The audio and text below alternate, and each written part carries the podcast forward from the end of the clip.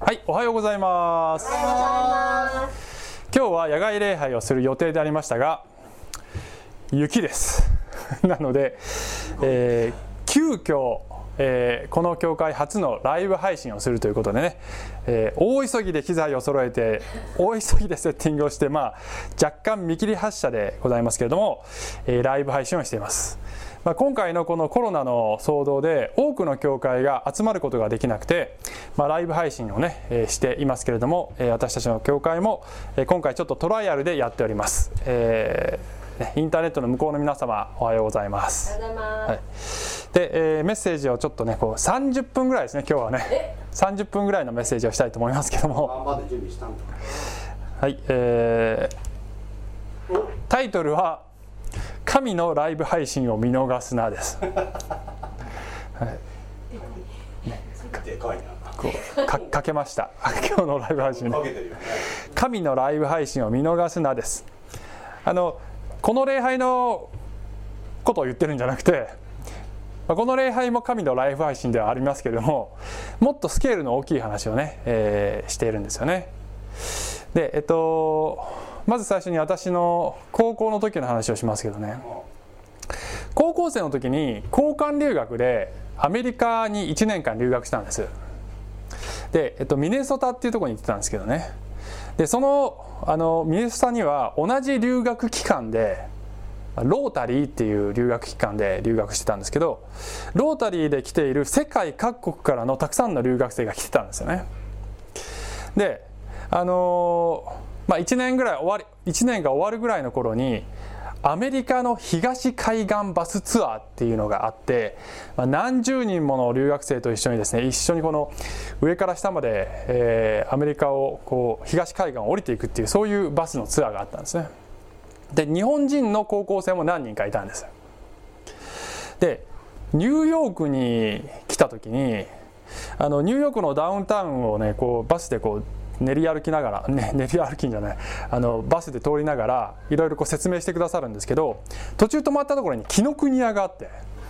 ニューヨークに紀ノ国屋があって一人の日本人の男の子が「週刊少年ジャンプ」の最新号を買ったんですここで。でで、えーバスに持ち帰ってきてみんな大騒ぎ。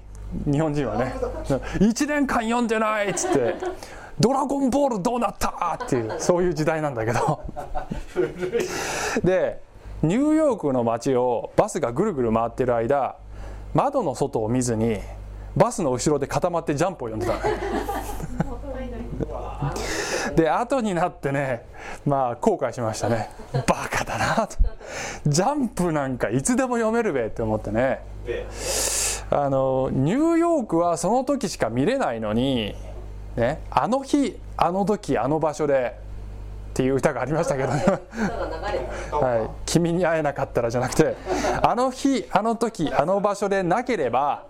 目撃できなかったことその時じゃないと感じることができなかったことを私は見逃してしまったんですね。ねまあ、ニューヨークの街並みは別に写真集でも見れるし今であればインターネットでも見れるし。でもその現場にいたその時にライブでの体験しか捉えることのできなかったはずのことを私は取り抜かしてしまったんですね。でねあのニューヨーク観光のように楽しい旅でその貴重な瞬間を見逃さないっていうのはねやっぱ重要だなと思うんですけどしかしながらもっと重要なことは嵐の中を過ぎ去っていくような通り過ぎていくようなそういう旅、まあ、そういう旅も人生にあります、ね、そういう旅でその瞬間何が起こっているかを見逃さないことはもっと大切なんですね。なぜかというと楽しい瞬間よりも大切なことがその瞬間起きてるからです。大変な時の方がもっと多くのことが起き起きてるんですね。ところがねあのその瞬間を捉えるっていうのは非常に難しいんですね。なぜかというと大変であればあるほど、えーもう目をつぶって早く過ぎ去れと念じるだけで精一杯という状態に私たちはなるからですね、えーしかしそういう時こそしっかりと眼を開いて、えー、見定めなければいけないと思うんですよね。で皆さんご存知のように今世界は、まあ、大変な歴史の転換点に、えー、いますよね、えー、コロナの問題で、えー、大変です。で私たちは歴史の証人となろうとしている。ニュースを見れば、まあ、表面的には何が起こっているかっていうのはもちろん分かる。しかしながらクリスチャンとしてはですねあの表面的に何が起こっているかということを把握するだけではなくて神様は今何をしておられるのだろうと考えなければいけないと思うんですね。あの後になってから意味を考えるっていうのはもちろんそれは大切なんですけどあのその日その時その場所でしか捉えられないものをしっかりと捉えるっていうねことが大切だと思うんですね。もちろん苦しんでる人とか亡くなってる人がたくさんいるのでおもし面白おかしい旅ではありませんこれは。しかしながらもしこの状況で神様がライブ配信をしているとするならばねあの早く終われっていうだけじゃなくてもちろん早く終わるように祈るんですよ一生懸命祈るんですけどただそれだけじゃなくて神が何をしておられるのか何を求めているのかそして何をあぶり出そうとしているのかを興味を持って注視したいと思うんですよね。そしてそれを体感していきたい。そうでなくてはもったいないんじゃないかなって思うんですよね、さあ今日は、えー、3つのことを話したいと思います。3つのことね、はい、1つ目、え、嵐の中で今を生きる。2つ目。嵐の中で信仰を再確認せよ、ね。えー、嵐の中で世界の行き先を意識せよ。ですね,、はい。ね。まあ、一番もあれだね。今を生きようにすればよかったね。その他引用嵐の中で今を生きよ信仰を再確認せよ。世界の行き先を意識せよ。ということでねやりたいと思います。はい。で、えっと、まず1つ目。嵐の中で今を生きようではありませんか？ということなんですけどエレミア書の29章の4から7節をね少しちょっと読んでいきたいんですけどもえこれはですね最近あの実はゴスペルのうちの教会のゴスペルのディレクターの純ちゃんがあの、F、FB でねシェアしてたんだね。あのこれについて書いている、まあ、海外に住んでる人なのかな。あのその人がこう書いているブログを、えー、純ちゃんがシェアしていてでそこからちょっと私もヒントを得てねこのメッセージに取り入れてるんですけど、うん、見たよね。見た人いると思うんですけどね。ね、で、えっと、エレミア29章ね、まあ、エレミアって誰かっていうと紀元前600年頃の預言者です。でユダヤ人の、まあ、バビロン捕囚というね外国にユダヤ人が連れて行かれる事件があったわけですけどその時のことを予言しているわけですねであの捕囚のために向かってエレミアは手紙を書くんだけど70年間帰れないからねと故郷には。だからしっかり腰を据えて生活を営めというそういう話をこうですね彼はするわけですけど4節ね、読みます。イスラエルの神万軍の主はこう言われる。エルサレムからバビロンへ私が引いて行かせたすべての補修の民に。家を建てて住み果樹園を作ってその実を食べよう、うん、妻を迎えて息子娘を産みあなた方の息子には妻を迎ええ娘を嫁がせて息子娘を産ませそこで増えよ減ってはならない。私があなた方を引いて行かせたその町の平安を求めその町のために主に祈れ。その町の平安によってあなた方は平安を得ることになるのだから、うん、でなぜこういうことをですねエレミアが書くかというと実は偽預言者でハナヌヤっていう人がこのエレミアと対決してるわけですね。でこのハナヌヤは主は言われる2年間で、ね、2年間で主がバビロンをやっつけるから2年で帰れるぞっていうわけ。で、えー、民はそっちを信じたいんだよね。だからもうもうすもうちょっとの辛抱だっつって、えー、浮き足立ってるわけです。エエレミアはそうじゃない。神様はそんなこと言ってない。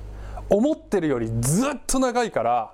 その与えられた環境でしっかりと前を向いて生きろ。というふうに言ってるわけだね。あの最近 iPS 細胞の山中伸也教授がねあの言っているそのコメントが注目を浴びてますね。あの今回の騒動はこれ短距離走じゃなくてマラソンマラソンだと思った方がいいって言ってんだね。あの最低でも1年はっていう感じで言っている。でいやもちろんこの自分の予想が外れることを願いますけど、ね、数ヶ月とかで収束することを願いますけどでも難しいんじゃないかなというそういうコメントを出してますね今ね。であの山中先生の言ってることが本当かどうか私は知らないし蓋を開けたら数週間数週間でなんとか収束したよねっていうふうになったらいいなと思うんですけどあのでももしかしたらすごい長いかもしれない。でで長さは重要ではなくてこの際ね。この際長さが短いか長いかではなくて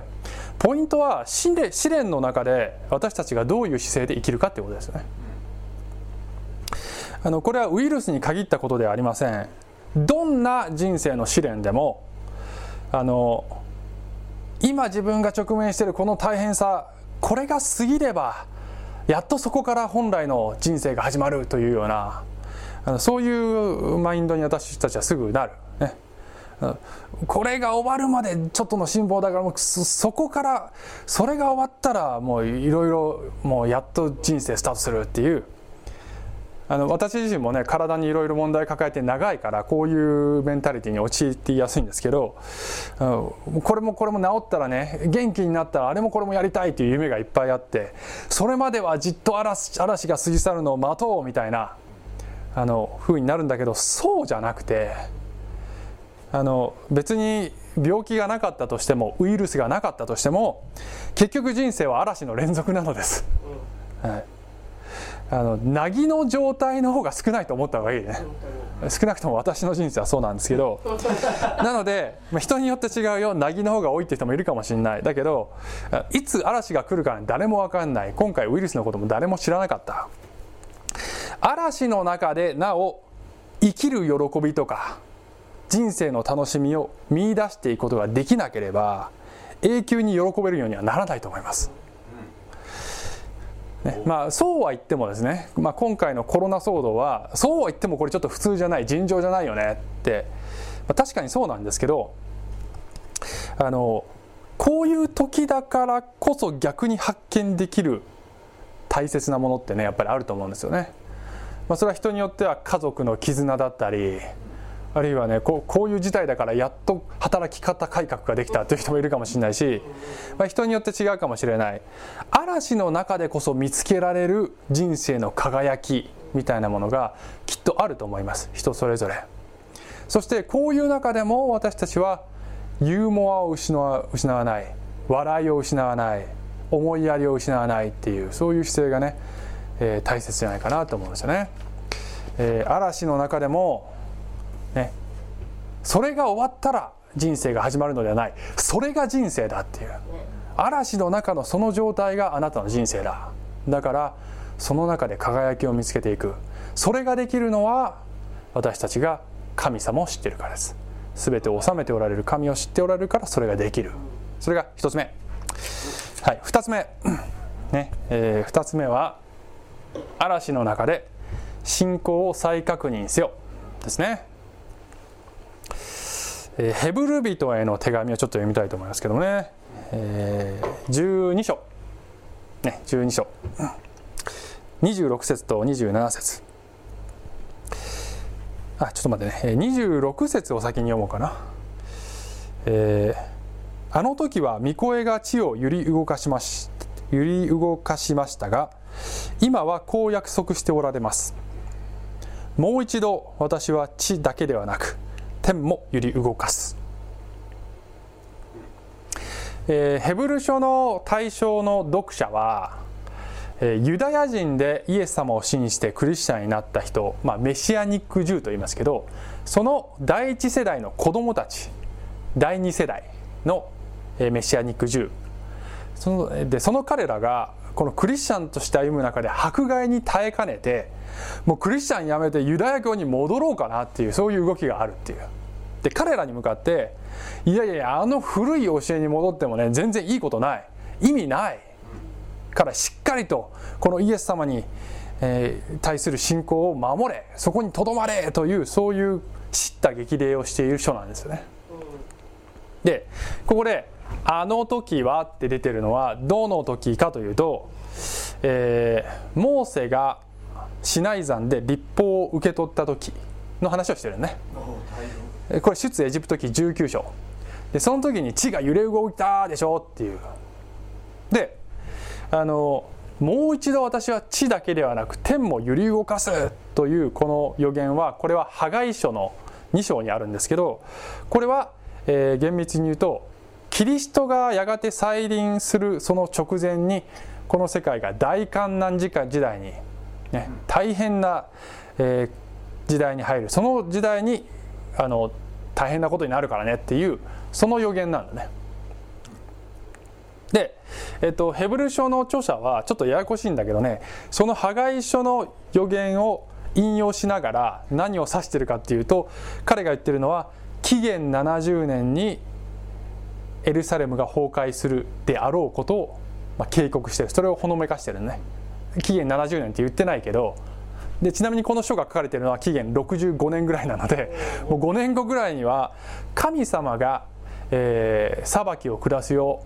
ユダヤ人がイエスを拒否したその罪ゆえの裁きが下るよということをほのめかしているわけです。わかる？この構造。つまりねここに神様のなさることのパターンがあるっていう話なんですよ。でそのパターンとは何かっていうとこの次の27節ここからなんだけどこの「もう一度」という言葉は揺り動かされないものが残るために揺り動かされるものすなわち作られたものが取り除かれることを示しています。っていうふうに言うんだけどあのつまりね本物が残るためにあるいはあなたが本物になるために神様はふるいにかけるよっていう。ペテルもそうだったし。あの本物をあぶり出すため偽物をどっちの方かな？偽物をあぶり出すためって言った方がいいかな。あの不純物を取り除くためにふるいにかけるよっていう。そういうことを神様されますよっていうことなんですよね。世界が通過している痛みあるいはあなたが個人的に通過している痛みはそれを通して何が簡単に揺らいでしまうものでそして何が絶対に揺らがない土台なのかということをあなたに気づかせるため世界に気づかせるためです。ですでにクリスチャンである人に対しては私たちが心の中に持っているその無意識のうちにも持ってしまっているような偶像を打ち砕いて不純物をあぶり出して神様があなたを鍛えようとしていると考えるべきだね。信仰が後退している人に対してはこのヘブル書の対象の読者のようにねもしかしたらあなたはもうクリスチャンだけどね、こうクリスチャンになる前の方がなんか心地よかったなっていう。そういうふうにもしかしたらあなたはなってるかもしれない。前に戻りたいなって思ってる人に対しては神様は揺り動かすことでおい戻ってこい。違うそっちじゃない。戻ってこい。こっちが本物だというメッセージを送ってるかもしれない、えー、C.S. ルイスのね C.S. ルイスっていうのは、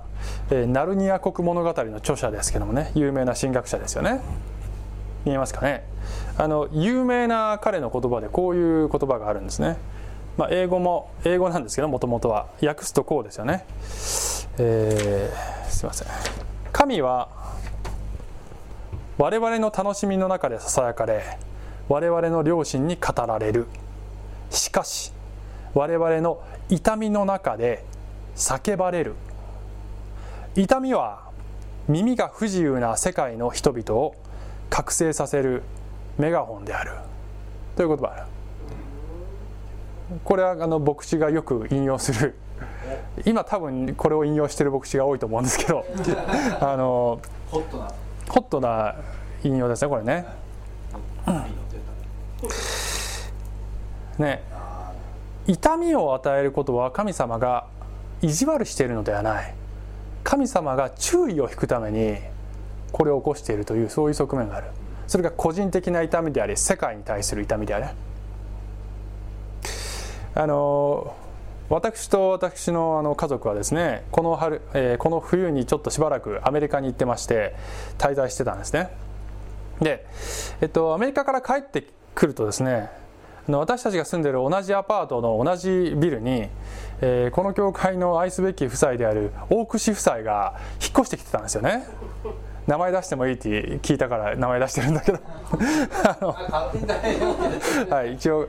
でね大串夫妻がね同じアパートの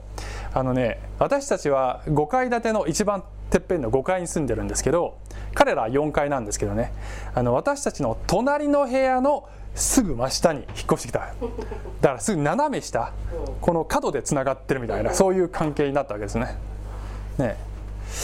で、えー、すぐもだからそこにいるっていう感じなんですけどでも彼らの家に行くためにはあの横に移動することができなくて別の階段なんだよね。だから私たち5階に住んでるから1回地上に降りてそれで別の階段で4階に上がんなきゃいけないっていう。だから行こうと思うと遠い。距離は近いけど行こうと思うと遠い。でアメリカから帰ってきた時にあのねあの私の妻がこう遊びに行ってさで奥様のねともかちゃんとこうずっと話話して戻ってこないわけ。なんかもう、ね、戻ってこない。ででアメリカから帰ったその片付けをね一緒にやってる途中なのに全然こう仕事あるのに戻ってこないと。それで携帯に電話したら携帯家で鳴るみたいな。持っていけよみたいな感じでね。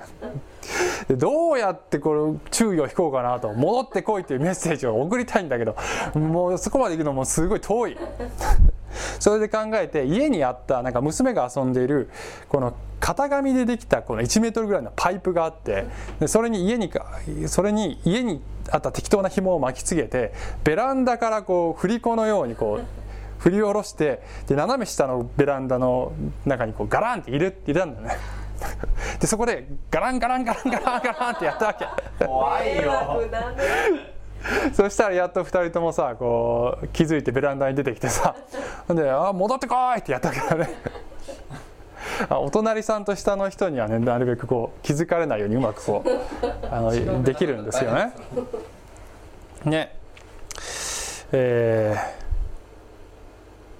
まあ、神様がしておられることに似てるかもしれないね。今神様は世界に対してこのガランガランガランをやってんじゃないな。もしかしたら。そして人間の注意を引こうとしておられるのかもしれない。戻ってこいという。私のもとに戻ってこいという。メッセージね。なぜかというと先ほどのねえー、っとあすいません。あのセブル人への手紙の次の28節には、えー、こういう言葉なんですねこのように揺り動かされない御国を受け受けるのですから私たちは感謝しようではありませんか世界が揺り動かされている時に本当に揺り動かされないものは何かということをあなたが気づくように今神様ガランガランやってるというそういうことなのではないですか。うん。あのちなみに言うとですねこの大串家との関係性で言えば えー、ちなみに昨日の出来事ですけどね 昨日は、えー、私がお昼ご飯食べた後にコーヒーを飲もうと思ってねコーヒーを入れたんだよね。でそして、えー、あの冷蔵庫開けたら牛乳がなかった。で私は牛乳がないとコーヒーが飲めないんです。で田舎だから、えー、牛乳1つゲットするのにも車5分ぐらい走らせないとゲットできない。で妻が車を使って子供たち連れてどっか行ってるっていう状態でで大串さんのご主人にね電話かけて「あの牛乳いただけませんか?」っつってやったわけだね。でもでも遠いなと思ってそしたら大串さんが「あのカゴを下ろしてくれたら入れますよ」って言うからあのそれをね大急ぎでやったんだけどその時の、ね、実は動画があってねちょっとそれね。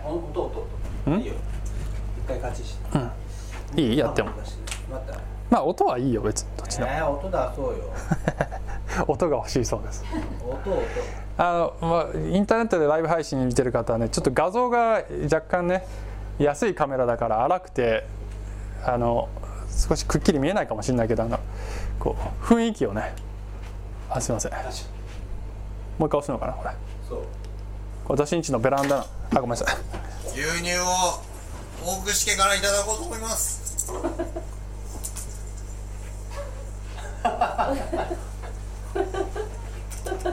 届けこの思い。え塩田さんもその時たまたまいたんだよね。で彼が動画撮ってるんだけど。苦しい。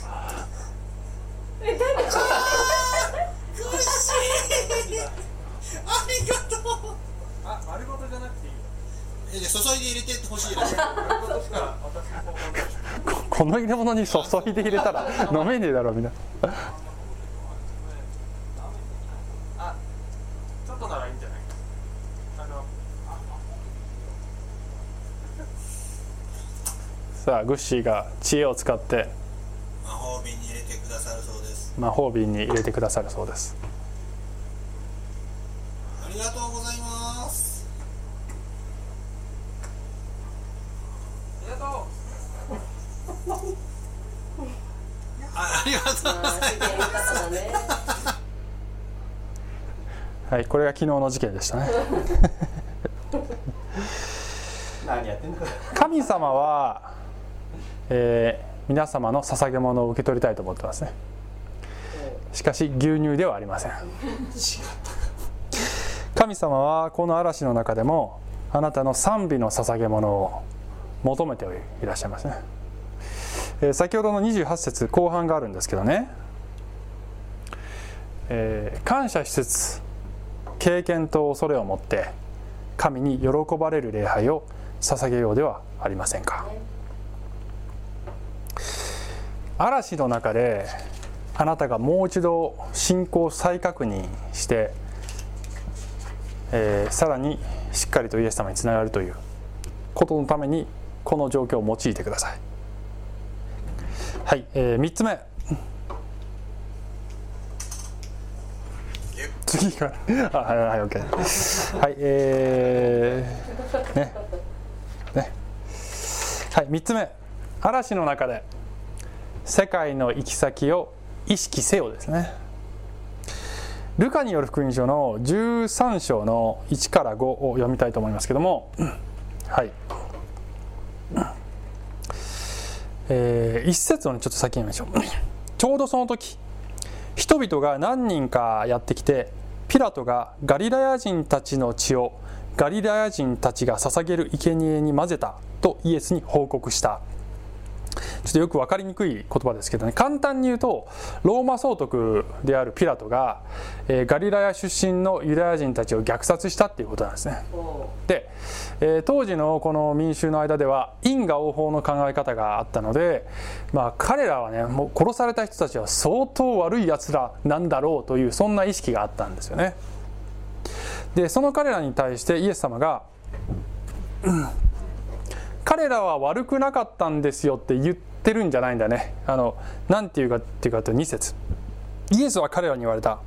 そのガリラヤ人たちはそのような災難にあったのだから他のすべてのガリラヤ人たちも罪深い人たちだったと思いますか？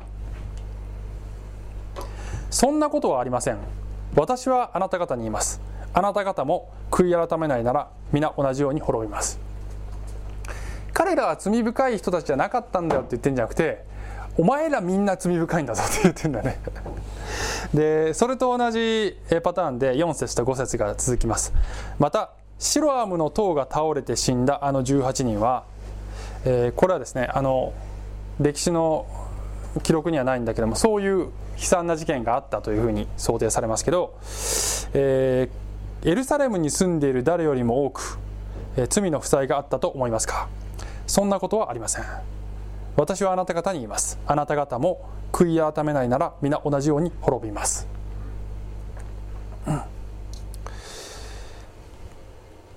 うん。皆裁かれることになるからね。早いか遅いかの違いだからね。というふうにイエス様はおっしゃったんだよね。でイエス様はここで言っているあなた方も悔い改めなかったら滅びるよって言ってるのはこれは直接的な意味としては先ほど言った紀元70年の、えエルサレム崩壊を通して、え行われる神様の裁きですね。繰り返しますがメシアを拒否したことに対する神の裁きのことを直接的にはイエス様言ってるんだけど、えー要するに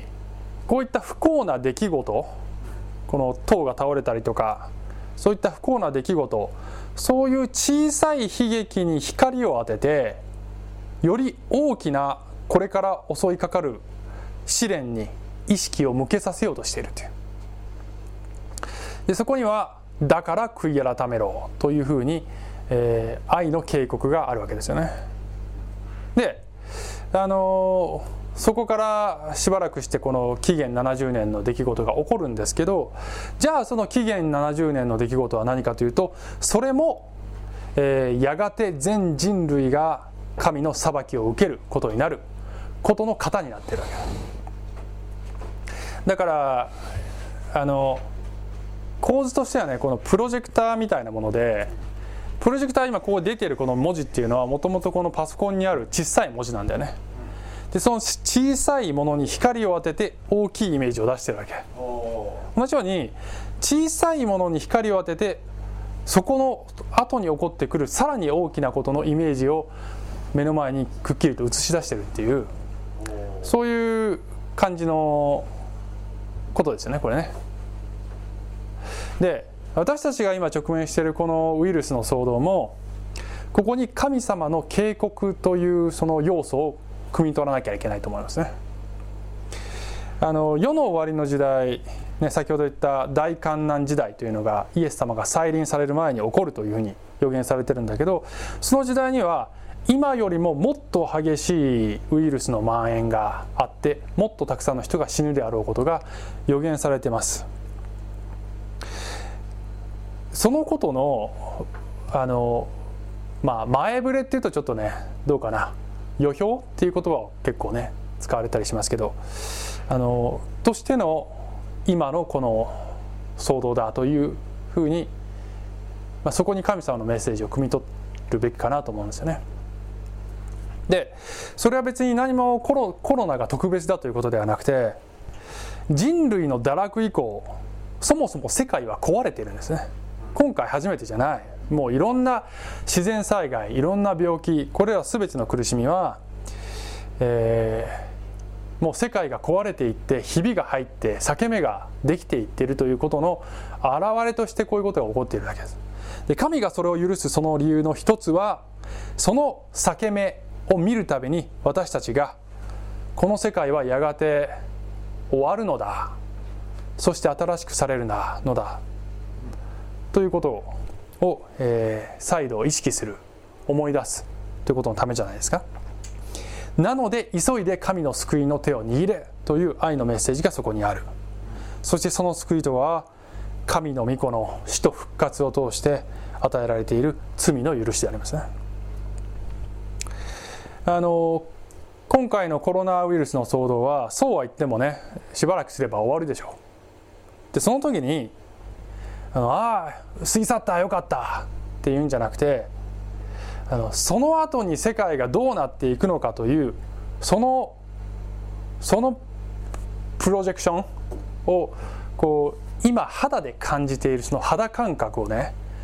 あの後になって忘れないためにこう持ってなきゃいけないこの感覚。えー嵐の中で世界がどこに究極的に向かっているのかを意識してください。はい、え最後にね、あのー先ほどのエレミア書の29章の、えーその先に何が書いてあるか、えー有名な言葉をちょっとね読んで終わりたいと思いますけど、えー29章の11節ですね。はいえ私自身あなた方のために立てている計画をよく知っている主の言葉それは災いではなく平安を与える計画でありあなた方に将来と希望を与えるためのものだ。というところまでがよく引用されるんだけども、えーその先も重要なんだよね。あなた方が私に呼びかけ来て私に祈るなら私はあなた方に耳を傾ける。あなた方が私を探し求める時心を尽くして私を求めるなら私を見つける。つまりあの平安とか将来とか希望を与えるよという約束はこの文脈ではバビロンのことですけどね。もう一度言いますバビロンという神の裁きに